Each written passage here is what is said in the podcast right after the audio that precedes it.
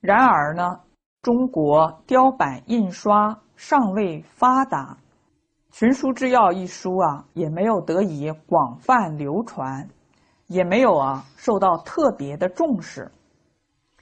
但是日本人呢，很了不起，他们很珍惜这部宝典，他们呢，把这部书啊从唐朝带回到日本，并且呢，把它完整的保留下来。所幸者，日本金泽文库藏有镰仓时代日本僧人手写《群书治要》的全志。日本僧人呢？是用手把这个群书治要抄写下来的。从这里呢，我们看到啊，不仅仅是中国，日本呢，佛门的出家人对于整个中华文化都是有相当的深入、相当的修养。那我们知道，日本留学生啊来中国留学，带回去的书可以说是啊。精挑细选，是在众多的古籍之中选那个最精华的带回去。那么后人手抄呢，也是抄他们认为最有价值的，并于清乾隆六十年由日人送回中国本土。也就是呢，到后来呀。嘉庆登基的时候，日本人呢，哎，进贡，又把这本书呢送回到中国本土。上海商务印书馆四部丛刊和台湾分别以此版为底本影印出版。那么这呢，应该是八十年前的事情。二零一零年岁末，这个呢就是师傅上人提到啊，这个因缘。二零一零年的岁末啊，师傅幸得此书，反复翻阅，欢喜无量。为什么师傅能够得到此书呢？中国古人说啊，人有善愿，天必从之。正是因为啊，老人家念念都想着中华文化的承传，他知道啊，中华文化不仅仅能够带给中国人国泰民安、社会和谐，而且可以带来世界大同的结果，能够啊为和谐世界做出贡献，所以念念想着怎么样把这么好的文化承传下来，结果呢？他就能够得到啊这部书，有人呢就把这部书呢送到老人家面前。老人家翻阅之后啊，觉得这是一部可以救民族、救世界的宝典，深刻体会古圣先贤之文化教育，敌能为全世界带来永恒之安定和平。那么，师父上人的观点啊，和英国著名历史哲学家汤因比教授的观点完全一致。汤恩比教授呢，在未来属于中国这本书中呢，就提出啊，只有中华文化能够救世界，未来呢，是中华文化得以普遍宣扬的世界。那为什么作为一个英国人？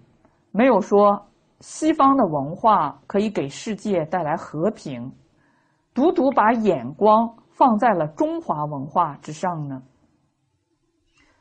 因为我们知道呢，中华文化呢，它讲究的是，仁爱忠恕，仁者爱人。这个人呢，从仁从二，他想到我们自己，就要想到对方。能够换位思考，将心比心，所以他不会呀说自己发展了，就像其他的西方列强一样去欺负、侵略其他的国家。而是希望和其他的国家一起发展，共存共荣。所以古人说“仁者无敌”。这个“仁者无敌”呀，不是说仁者打遍天下无敌手，而是说一个有仁爱之心的人，他从心底不和任何人起对立，他连和人家对立的念头都没有。怎么可能去侵犯、去攻打别的国家呢？所以古人呢，经常用“一体之人”来形容一个人的仁爱之心。什么是一体之人呢？就像一个身体一样，像我们的右手啊，哎，有点痒，左手去帮他一下，那是不讲条件的。为什么呢？因为他们都是一个身体，密不可分，所以中国人讲求这个人，就是告诉我们呢，人和人之间，人和社会之间，人和自然之间，还有族群和族群之间，国家和国家之间，都是一体的关系。只有体会到这一体的关系，你才能够做到仁者爱人。己所不欲，勿施于人。正是因为有这种仁爱的教育啊，所以它能够为世界带来和平，而不是带来战乱。那么中国的文化呢，还讲和而不同。什么叫和而不同呢？就像我们看一个大花园有五颜六色、五彩缤纷的花。这所有的花呢，配合在一起，让人觉得美不胜收。但是如果这个花园只有一种花，清一色，一个颜色的一个品种，那就会让人感觉到单调无比。所以中国人讲和而不同，就是呢尊重、认可各个不同民族、不同宗教、不同文化的差别。求同存异，那么这样的话呢，才能够互相尊重、互相学习，而不至于呢产生文明的冲突。所以呀，汤恩比先生呢，他认识到这一点，所以他认为呢，能够真正解决二十一世纪社会问题的，只有中国的孔孟儒学和大乘佛法。